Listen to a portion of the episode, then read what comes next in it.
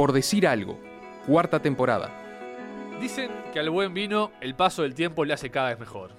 No sabemos si a Nicolás Mazarino le gusta el vino en realidad, pero parecería que lo lleva en la sangre. Su ficha técnica dice que tiene 42 años, pero viéndolo jugar, se hace difícil creerlo.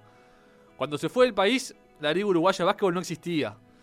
Volvió en el 2013 para jugar en Malvin y la primera liga que disputó la ganó. Al año siguiente repitió el plato y en este 2018 le hizo honor al No hay dos sin tres. Triplete, sin escatimar minutos ni responsabilidades, igual que el primer día. Nicolás Mazarino es el único campeón sudamericano con Uruguay que aún sigue en actividad. Fue y es todavía ídolo en Italia, ya viene al norte, cerca de la frontera con Suiza. Ahora hace festejar a Malvin, pero también supo hacerlo con Hebraica y con Welcome. El pibe que se vino de salto, con la naranja bajo el brazo, puede ser la pelota o puede ser la fruta, ¿por qué no? O las dos cosas. Hoy es el veterano que aconseja a los más chicos y predica con el ejemplo. Puede, si quiere, caer en un asado y llevar un postre chajá, aún siendo salteño, no importa, está más allá del bien y del mal. Es Nicolás Mazarino, una leyenda viva del básquetbol uruguayo. Y no lo decimos porque está acá al lado nuestro, pero sí, está acá al lado nuestro. Bienvenido, Nicolás. Un gusto que estés acá. ¿Qué tal? Este, buenos días, muchas gracias por la invitación. Y bueno, acá estamos para charlar un ratito. Un placer que estés. eh, felicitaciones por el título, primero que nada. Eh, y después empecé por, por esto que comentaba. ¿Llevaste un postre chajá a un asado? Sí, el último, el otro día. Pero eso es mérito de mi señora, no mío. Digo, Claro. Dicen que quedó muy bien. sí, estaba bueno. Yo Ah, solo lo casero. Claro, claro. Ah, Mi señora, este, bueno, puede ser uno de los secretos, ¿eh? Cocina muy bien mi señora. Este, tanto la comida como los postres y, y el otro día teníamos asado para el festejo antes que se fueran los americanos. Y me dijo, este, ¿querés este, llevar algo? ¿Te hago un chajá? Y Muy bueno, bien. si querés. Y para caíste en un chajá y hay algún compañero sanducero que dijo, epa, señor, usted es salteño, trae un chajá. Eh, Cabito, sí, pero. Cabito le digo, no puedes comparar una cosa con otra, le digo. Este, ya sabemos lo que es chajá de, de, de- de Paysandú y este creo, y al final lo reconoció que estaba muy bueno. Que estaba muy bien. ¿Quién Sí. es Cabito? Cabito es Cabillón, eh, el hermano del Cabillón que está jugando ahora en Tabaré, Ah, el hermano sí. más chico, Bien. que de Paysandú y bueno, se- lo tomo el pelo con eso. Hay pican de Paysandú y Salto real, no es una cosa que se genera en la prensa ni nada. Hay. Ay, había por lo menos seguro cuando yo jugaba allá, siempre, creo que todavía sigue esa rivalidad. Para mí ya pasó porque ya hace muchos años no estoy, pero sí, cuando íbamos a jugar los campeonatos este, interdepartamentales, se picaba. Aparte, dos departamentos muy basquetboleros, ¿no? Sí, claro, claro. Este, eran, en su momento eran los dos mejores. Ahora Mercedes, este, o sea, Soriano mejoró muchísimo y creo que la liga ahora creo una de las mejores, de, si no es la mejor de- del interior. ¿Y a los extranjeros les gustó Chajá? O sea que no sé si lo, lo probaron. Creo que eh, Carp, eh, Harper lo probó, creo que sí le gustó. Creo que el, el otro ni lo probó. Maguire. Maguire. Lo que pasa que, aparte hubo alguno que se quedó sin. Por ejemplo, este Pomoli fue a comprar algo que nos habíamos quedado sin. Este, Ahí se acabó, se acabó todo. Y me dice, no me guardaste nada. Le Digo, ¿qué querés? Alguno repitió, digo, arreglate con, tu, con lo demás. Le digo, ¿qué querés que haga? No podía este, separar este, la, la comida. ¿Los extranjeros son de probar, eh, por ejemplo, Camping Maguire, asado, mate, esas cosas? Eh, asado, sí, probaron. Les cuesta al principio, porque no saben. Te preguntan qué Claro. es esto, la hachura, eso, bueno. Vos comés, después te explicamos. Sí. A veces algunos prueban, no solo por ellos dos, hemos pasado muchos americanos. Algunos prueban, otros ni siquiera prueban. Y los que prueban y les gusta, después piden asado. Que bien. Camp tiene pinta que no le sacó a nada. No. Que va para adelante con las costumbres, con lo que sea. Sí, es muy, se adaptó enseguida. Llegó, este, se metió en el grupo, es simpático, metedor. eh, es parecido a un uruguayo más. Qué grande. Yo quiero ir a- un poquito a tus inicios. Que vos jugabas al fútbol, en realidad, antes de, de- de- de que tus hermanos te invitaran a esa práctica que faltó uno para jugar al, al básquet. ¿De qué jugabas al fútbol? Era muy chico todavía. Pero ¿en qué parte de la cancha jugabas? De lo único que puedo jugar. ¿De arquero? Claro. ¡Qué grande! Sí, soy de, con los pies soy de madera. Es- eh, no había otra, otra, otra alternativa. Así que eras arquero en el, en el baby fútbol. Empecé en el baby fútbol, creo que con 5 años, este, y, y seguí hasta los 15. En los 15 cuando dejé, ojo, eh, era arquero de la selección salteña, sub 15. ¡Ojo! Opa. Mirá. Ohio State. Este, y bueno, y ahí justo que me tuve que venir, ta, dejé, dejé el fútbol. Me gustaba más el básquetbol, pero hacía las dos. Ah, Lo que pasa, viste que el interior como es, no estaba en el club, en ferrocarril, hacía de todo. En el verano, piscina, voleibol, Sí, eh, mixto, voleibol mixto, porque- Todo lo que fuera con la mano. sí, todo, eh, todo lo que había en la vuelta. Claro. Eh, frontón. eh, ¿También? Eh, sí, eh, el pool, futbolito, todo lo que había en el club se, se jugaba, ¿viste cómo es? Ah, largas jornadas en el club entonces. Y en verano todo el día. Todo el día. Eh, Volvés a la casa a comer, la, la hora de la siesta, porque a esa hora te, se te derrite el, el bitumen en salto. Claro. Y a las tres y media volvía para, para el club. Ah, tan bravos esos mediodías al sol. Creo que sigue estando. Yo, Sí. Si hoy en día yo le digo a mi señora, si volvemos este, a salto en verano, verano, no, nos derretimos. No estamos acostumbrados, ya hace calor. ¿Y cómo recalás en Hebraica en Montevideo? Ahí eh, recalé por, gracias a, a Chumba Restia, que estaba, jugó en Montevideo, gran jugador, Maccabi, y estaba en ferrocarril de salto. Y me dijo un día que como estaba todo el día en el club tirando y se ve que me vio condiciones, si me animaba a venir a Montevideo. Y bueno, él hizo los contactos con el presidente, con, con Rodolfo Kaminieski, con Ramiro León, que era el entrenador en ese momento ahí. Y bueno, fueron a verme, le gustó, y bueno, de ahí em- empezamos a hacer los contactos. ¿Qué edad tenías? Tenía 15. Ajá. O sea, cuando me lo dijo tenía recién cumplido 15 y cuando se logró hacer fue en marzo del, 2000, del 91 y yo cumplo, cumplía 16 en octubre. Y cuando llegás a Hebraica y llegás al primero de Hebraica, ¿qué, qué jugadores había? Y bueno, estaba la, la, la creme. O sea, eran, eh, ya estaba medio veterano, pero eran todos jugadores de selección. Estaba el PG La Rosa, Carlos Peinado, eh. Pagani. Capalvo vino dos años después, Ajá, pero eh, ya cuando vino ya era una estrella. claro. Pero eh, después estaba, en ese año estaba también, creo que Álvaro Tito vino después, no en ese mismo año. Eh, Tucuna, Giordano, había grandes jugadores, Baiter, Ujú. Sterman. Digo, yo para mí, yo llegué con 15 y ya directamente practicaba con el primero. O sea, jugaban en, en menores, creo que en esa época, y ya iba, me llevaban a plantel de primero, imagínate. Y en algún momento, ahora que te toca estar, vos sos la creme que los juveniles ven. Eh, un juvenil de Malvin hace un par de años llegaba y estaba Mazarino, Fittipaldo, Calfani. Era una cosa bárbara. Eh, ¿Te acordás de cómo actuaban aquellos para aplicar algo de, de vos como consejero, como líder de grupo?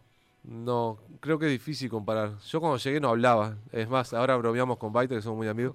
Yo le decía señor. O sea, era, tenía Claro. miedo, era muy respetuoso, muy callado. Este, Viste que ahora los jóvenes cambiaron. Sí, sí. Ahora ya ni me respetan. No sé qué sienten ellos. Yo, para mí era toda admiración, sobre todo porque venía de, de Salto, o sea, otra ciudad. Claro, Era, para mí era el, Nueva York de. Era todo.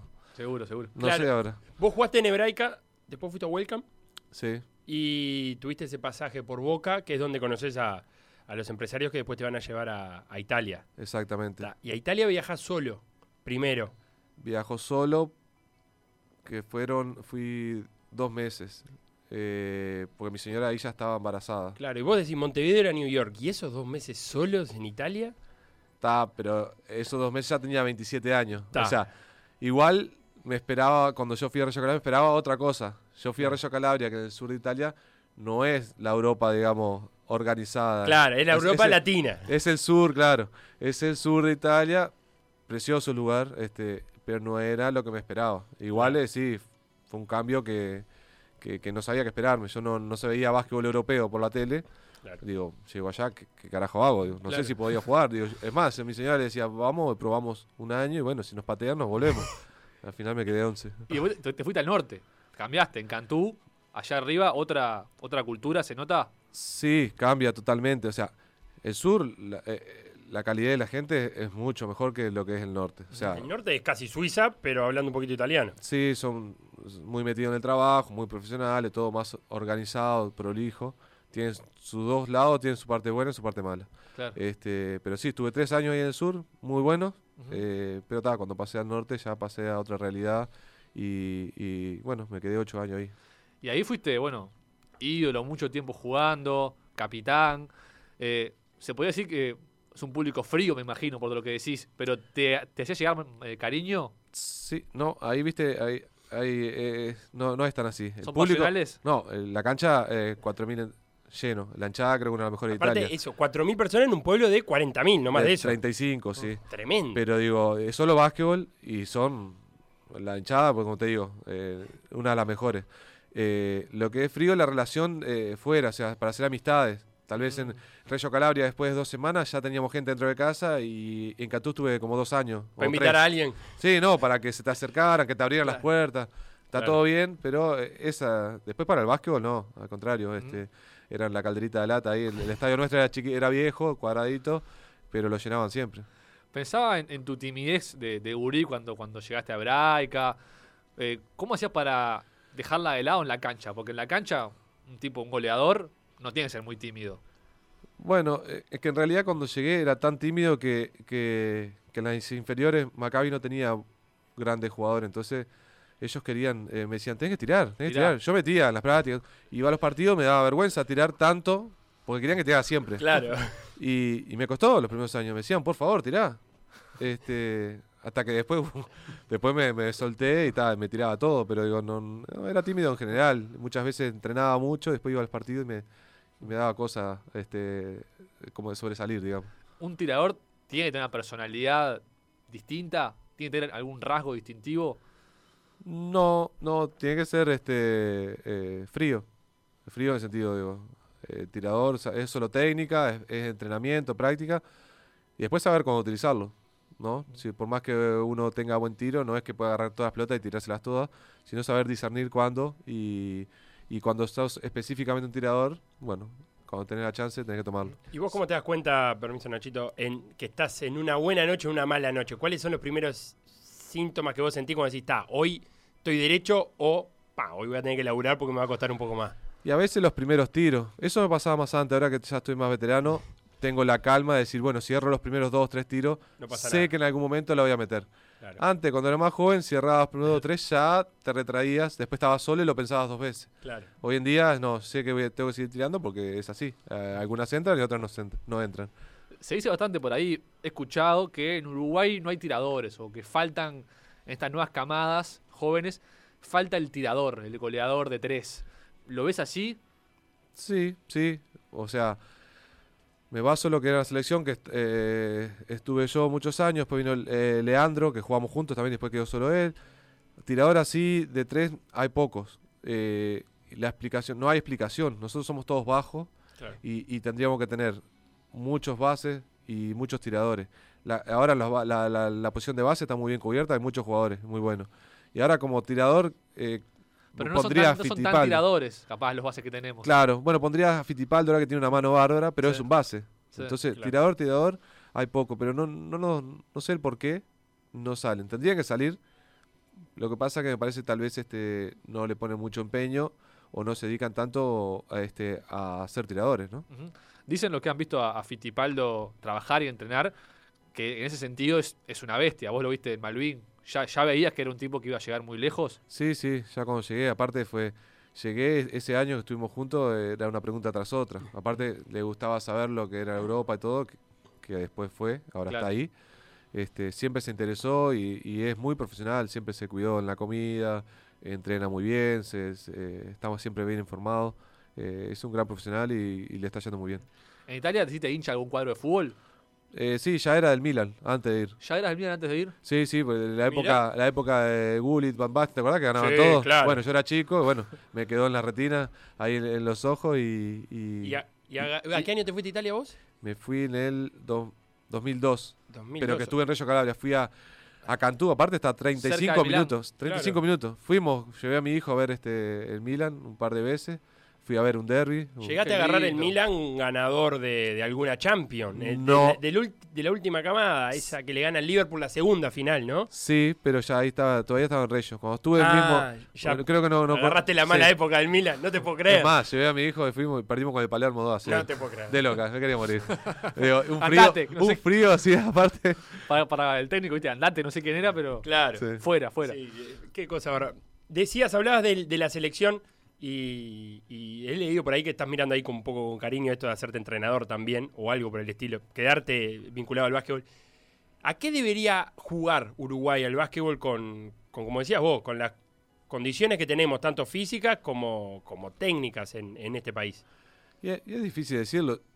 En teoría, al no tener mucho estatura, digo, tendríamos que ser este muy agresivo en defensa, presionar toda la cancha y este en ataque ser más juego grupal. No podemos depender de uno o dos, o dos jugadores.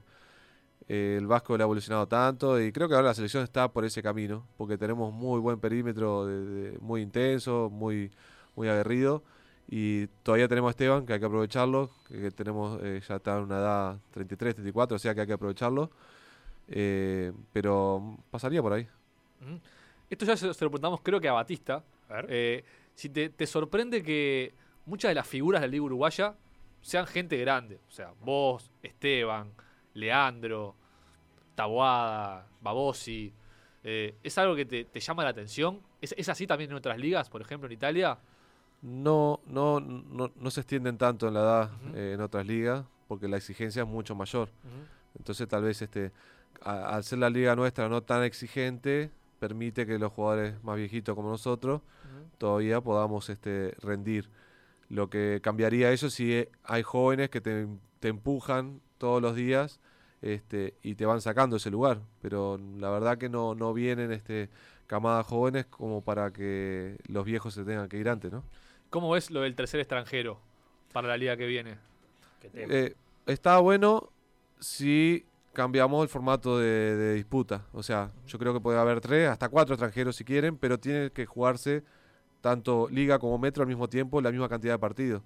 ¿Por qué? Porque si traes tres americanos o cuatro y los jugadores, va a haber menos espacio para los jugadores nacionales en jugar en primera, que tengan la chance de jugar en segunda. O sea, el que puede jugar en primera va a jugar en primera, el que puede jugar en segunda va a jugar en segunda, pero lo importante es la cantidad de partidos y, y el tiempo.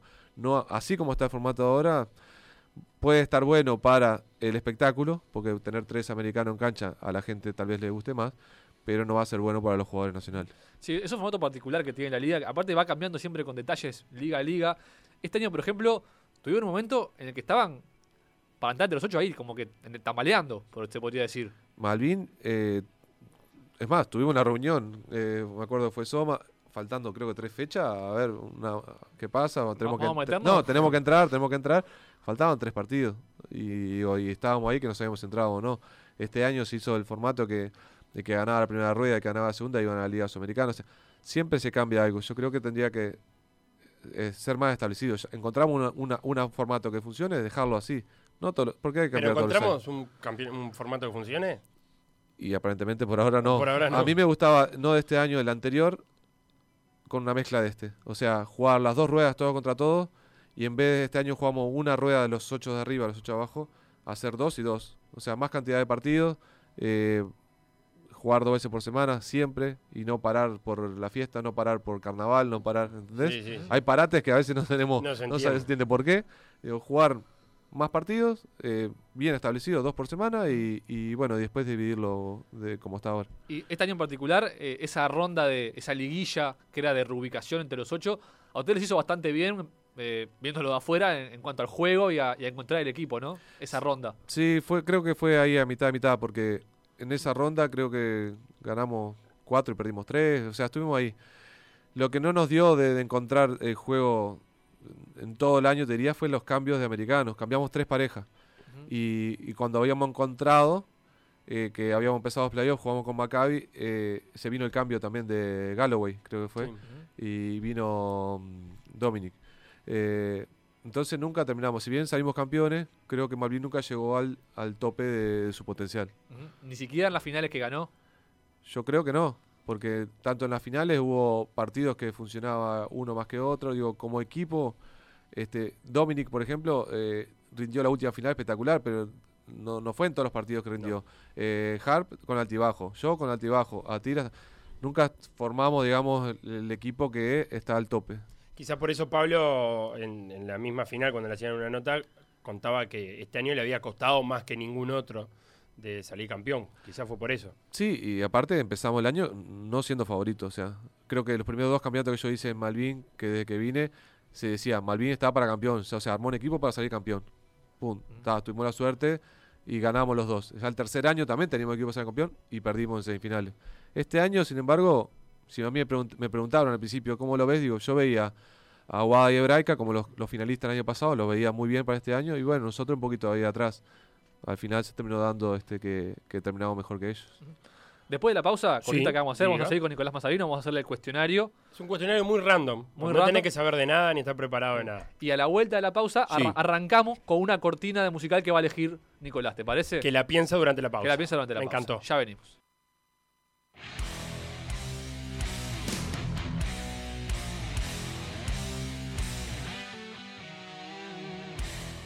En radio somos 1170 AM y en Twitter por decir algo web.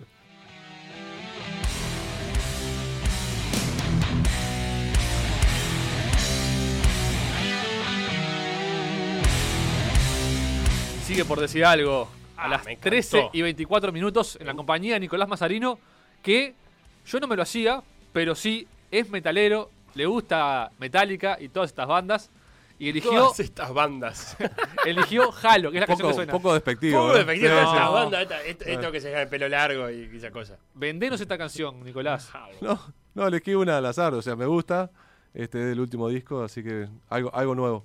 Bien, o sea que te gustaría peludear, si, si tuvieras la posibilidad Nunca tuve la posibilidad en mi vida, pero, pero sí, sí, hubiese estado bueno. de as- asistir a toques así. ¿Ha sido? No, nunca fui, es una deuda que tengo. eh, pero igual, creo que lo voy a hacer antes que me muera. ¿Qué se hacía en el, en el tiempo libre en Italia en el que había? ¿En qué, en qué, ¿Con qué despeja la cabeza Mazarino?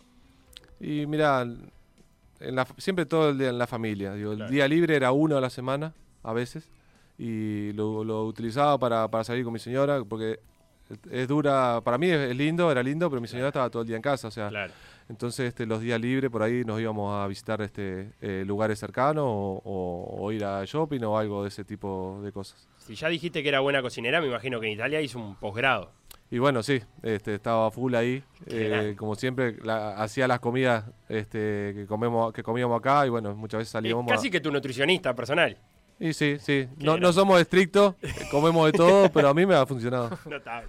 Bueno, y un poco tiene que ver con el cuestionario de PDA. A ver. Porque arranca, esta es la, la primera entrevista de junio. Sí. Y Nicolás, si yo sé que más puntos haces de los invitados de PDA en junio, Son cuatro. sí, Mm. no es tan complicado, te podés ganar un premio que es Ojo. una cena para dos personas, para ir con tu mujer, no, hay- no hay vuelta, a San Pedro Gourmet. Bien. Un restaurante Escocería 2549. espectacular ahí en Punta Carretas, muy buena comida. Estás a cinco preguntas de ganarte la cena, Nicolás. Bueno, vamos a hacer lo, lo imposible. Creo que estuve mirando ahí la- las preguntas y el nivel es alto. Te tocó un cuestionario difícil. Y, bueno, Te tenemos fe en la previa. ¿Sí? Sí, Bueno. sí, sí. Pregunta Vamos. número uno. Sí, Lago di Como. ¿Lo conoces? Por supuesto. tuviste. Te queda muy cerca. Sí. ¿Algún deporte acuático? ¿Se hace en el lago de Como? ¿Hay algo o no? Solo para ir nomás, para tirarse a nadar. No, sí. Creo que hay barcazas de, de paseo, Claro, y, está. pero de- a veces deben organizar algo. ¿no? Felo, vos le pones el margen. Sí. ¿Cuál es la superficie del lago di Como? 10 kilómetros cuadrados de margen. Pa, superficie al lado de Como. Tira un número.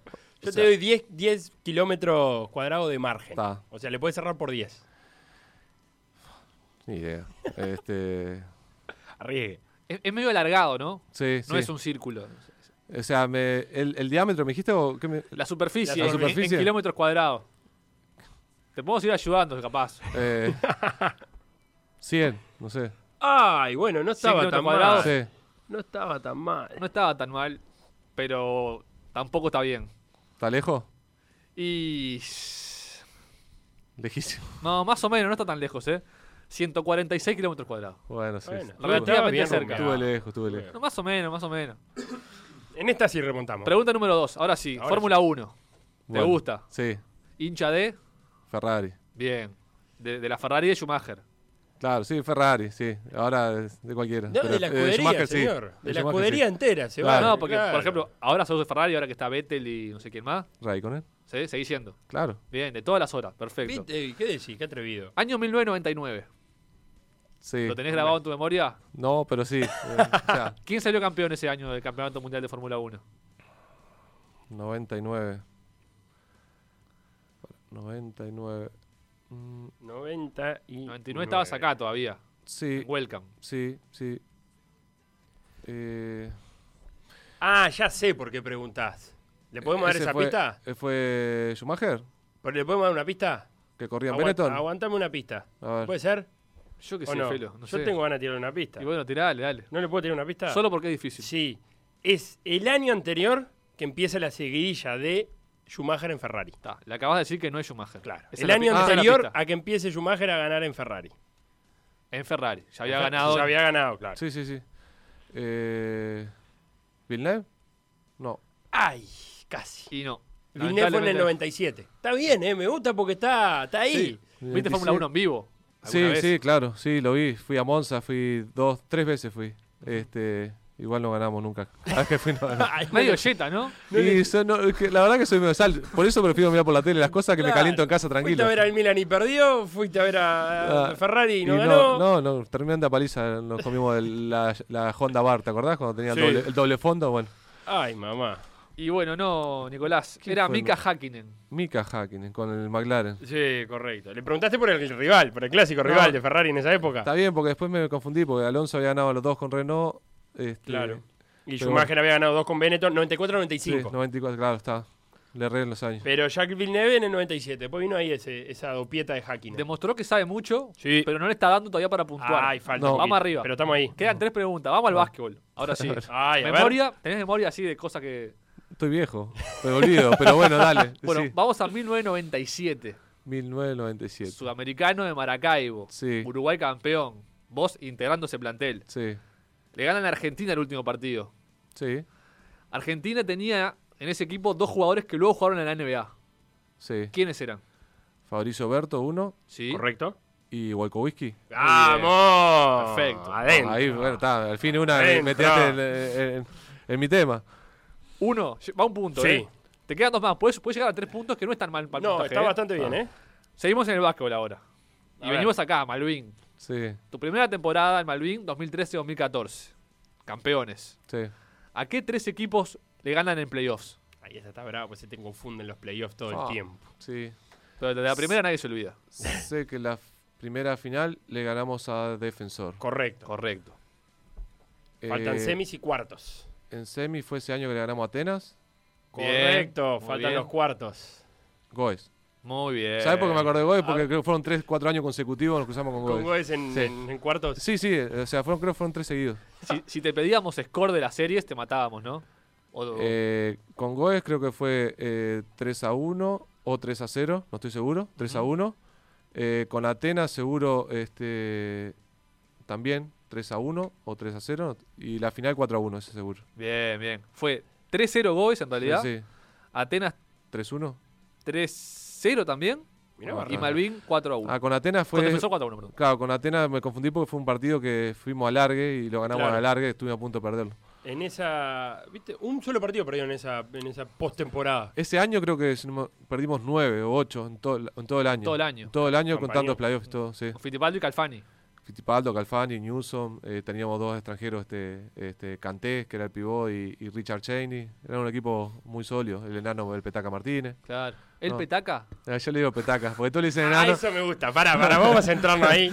Porque me dijeron que sos un gran Colocador ponedor de apodos. de motes, de apodos. Y bueno, sí, viste que me voy divirtiéndole. El, Petaca Martínez me encantó. Es bueno. Petaca. ¿Y este año qué tuviste? ¿Qué inventaste este año? No, ya hace años que estamos juntos. le- Claro. No, ver, ¿a quién este año que llegó Cabot, ¿Sí? y nada, le digo Pablito, porque le digo el hijo de Pablo. le digo Pablito, porque todos le dicen Marquito, Marco, no sé qué. ¿El hijo de Pablo? Pablito. El hijo de Pablo, Pablito. Eh, Conozco a Pablo también, ya le Claro. digo Pablito, pero no. no- Pablito Cabot. Sí, Y sí. el resto, un, Fausto Pomoli. O Ah. No, a Fausto le digo el manco, pero de hace años. Pero, Pero sí, con respeto. sí, Pero con pero respeto. solo porque no le gustaba, entonces se lo decía de gusto, así se enojaba. Este, ya después de tantos años ya, ya le digo y ya me contesta. El banco. Y un, y un Suberbiel, por ejemplo. El mala cara, pero ese no lo puse yo. ese, ese lo puso el petaca. El, El, petaca, Petaca le Martínez puso le puso el mala cara. a el mala Suberbiel. cara, sí, porque no sé, de mañana a veces llegaba dormido, le digo, mirá que esa cara de tener, no sé. Y, Y le, le quedó. Aparte los que no le gustan, se los digo de gusto porque Claro, son- o sea, eso. doble ración. ¿y quién es tu, tu pareja de truco en Malvin? En la Eh, interna. En la interna, ahora estoy jugando con, con Juan. Que es el- ¿Santizo? no, no, no. Con Juan es el que maneja la combi. Es un veterano. Ah, Eh, bien. sí, Ah, el, que- lleva a los americanos. Sí, y, y antes tuve. Buen jugador, Juan. Tiene pinta de buen jugador, ya te digo. Sí, si no me sí. con lo que me contaste. Sí, tiene experiencia, mañoso, tiene Mucha experiencia. maña, ¿no? ¿Y antes con quién jugaba? Creo que estaba, jugué con, con el mono, a vos un poquito, un poquito nomás, porque después se fue con. No, pero por lo general con Juan últimamente. ¿Y Pareja cómo- fija, ¿eh? Cam- Sí, sí, sí, ya tenemos. estable, todo. Cada uno tiene su pareja y, y, este. ¿Cómo les va por lo Lo- general? ¿Les va bien? Ahí ganamos más de lo que perdemos. El que no gana nunca es Pomoli. No, o sea, jamás. no, no sabes. Es muy guacho Él todavía. habla, no, no, ¿Pomoli habla que es el mejor. ¿Pero con quién?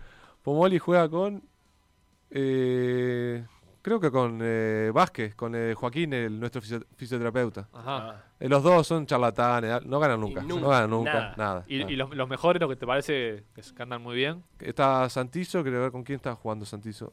No me acuerdo ahora la pareja, no sé si era con, con Cabón. No, con Cabón no. Bueno, no, con- un jugador de truco.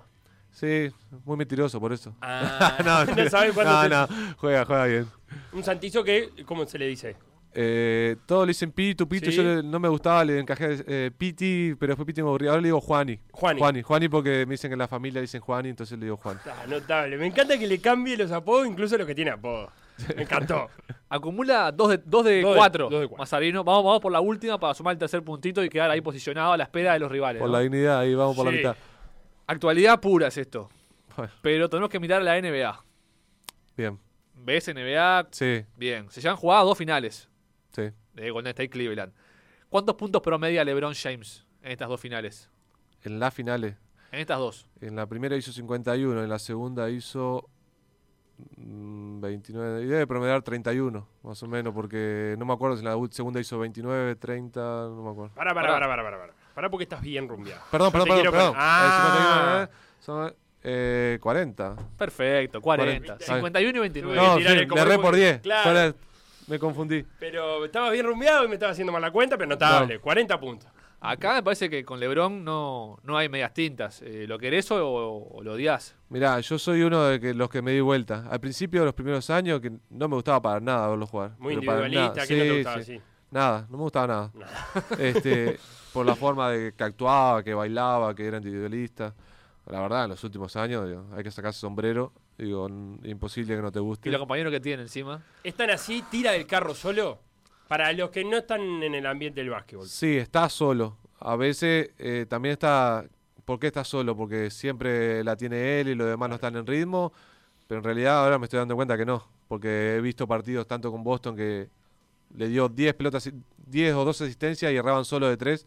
Claro. Ya no puedo creer que sea así. O sea que este año está realmente solo. ¿Y vos crees que podría jugar mejor con, con otras estrellas? Porque eso también lo otro. Si, si le pones una estrella o dos estrellas al lado a Lebron, ¿estarían cómodos decidiendo él la mayoría de la jugada? ¿Las otras estrellas se enojarían? Ya lo hizo Miami. Creo que se acoplaron Sí. bien. Digo, él tendría menos desgaste, este, aparecería en momentos más clave y, y necesita ayuda porque no puede estar los 48 minutos en cancha eh, Que aparte juega los 40, soportando todo. Yo creo que sí, se adaptaría muy bien. Y por, por tipo de juego, ¿en qué franquicia te gustaría jugar de la NBA? Ah, qué lindo. ver. soñando. O por, o por corazón, capaz que no por juego, sino por corazón. No, no, por juego, por tipo de juego tendría que ser o Houston o Golden State que corren y tiran de tres Claro, como loco. o sea, sería espectacular, ¿sabes? Divino, Correr, ¿no? pa, Pa. triple, triple, en la triple. esquina esperando que te la pase Sí, cualquier- cualquiera. A lo sí. Thompson, digamos. A los PJ Tucker eh, de Houston que está en la esquina y, y no Y se mueve. O sea, eso. Eso. ¿Y por corazón alguna de, de infancia, alguna hincha, de alguna Yo franquicia? siempre fui, mirá, eh, mi cuadro de chico que me encantaba era eh, los Seattle Supersonics. Mirá. Oh, Cuando estaba qué Gary qué y John triste. Kemp. Qué historia triste. No ganamos nunca nada, No. este, pero me gustaba tanto John Kemp y, y Gary Payton, el alemán Strength. Pero eh, ¿cómo le robaron la franquicia? robaron la franquicia. Eh, y- no y- se olvida eso. Pero sí, había sentido que quería volver la- Sí. el equipo a Seattle, pero bueno, todavía nada. Y después nada, ahora hincho, me gusta ver el básquet, no tengo un equipo definido. Nicolás, te vas con tres puntos al cuestionario, ¿eh? Pero la, pará, antes de irte yo tengo una pregunta. la dignidad intacta, Sí. eh, eh, a la espera de otros invitados de junio, que si hacen menos puntos que vos, vos te llevas el premio. Te llamamos de producción, te llamamos. No, pero no, no me dijeron que había uno con cuatro. No, No, no. sos el primero de junio en realidad. Ah, el es por primero de mes, junio. es por mes, es Ah, por mes. ta, ta, El, el mes pasado ganó uno que hizo cuatro puntos. Sí. Claro, o sea que tampoco claro. está tan lejos con tres. Bueno, Porque podemos tener un mes de tres y ahí habrá sorteo. Pero antes de irte, yo quería preguntarte, porque nos soplaron que después de la sexta final hay una charla de- del Chato Martínez eh, que, que los remueve, que los despierta ahí. Quedó como un grito de guerra después de esa, ch- de esa charla para la séptima final. ¿Qué puedes contar?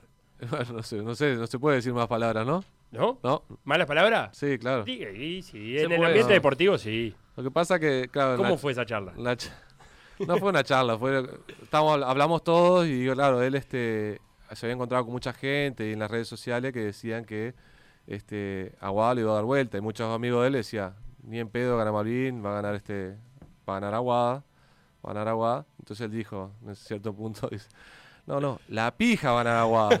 Entonces Después de eso que lo dijo, lo dijo como tres veces, quedó ahí, en- Quedó muy eh, que no, quedó en la charla nuestra, interna, pero después ya antes de salir a la cancha, todo, siempre, ¿quién, siempre- quién va a ganar? Entonces, Ah, de ah, nuevo. la frase, y ahí, y quedó, y después en los cánticos también, o sea, en la fiesta, quedó como metida esa frase. No muy delicada, pero quedó ahí. Pero rendidora. Pero rendidora. y parece que rindió, sí. Sí, sí, claro. sí. ¿Cómo vivieron, es la última, perdón, que me quedó en el tintero, cómo vivieron ustedes, de- del lado de Malvin, toda la situación de, de Diego García, de ese ambiente que se generó por, por esos fallos? Fue todo más este por redes sociales, en el sentido. Nosotros jugadores, la verdad que lo comentamos ahí antes de empezar la práctica, pero la idea es no, eh, no salirte de, Claro. de lo que es el básquetbol porque vas perdiendo energía y, y no está bueno.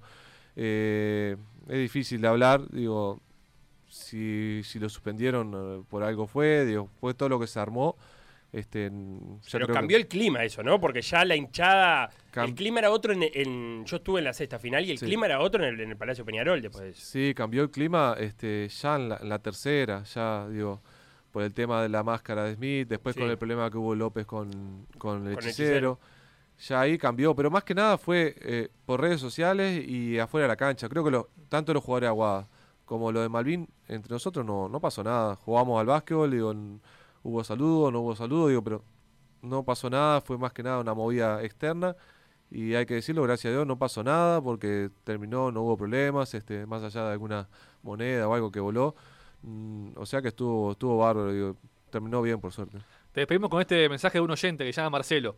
Como hincha de cordón, si me has hecho calentar Mazarino en las finales con Hebraica en el cilindro a mediados de los 90. Igual, un capo el tipo. Ahora lo disfruto viéndolo en Malvin. Y manda saludos. Sí, con Cordón tuve, bueno, yo perdí con Cordón en una final este con Hebraica, aquella final famosa en el año 95.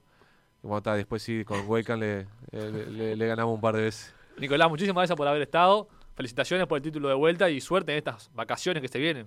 Bueno, muchas gracias, sí, aprovechando este eh, ahora que tenemos vacaciones, me- el fin de mes me voy de vacaciones y por ahora sigo estando de, de vedette de un lado para otro, pero vamos, vamos a descansar un poco. Vamos arriba, muchas gracias. Gracias a ustedes.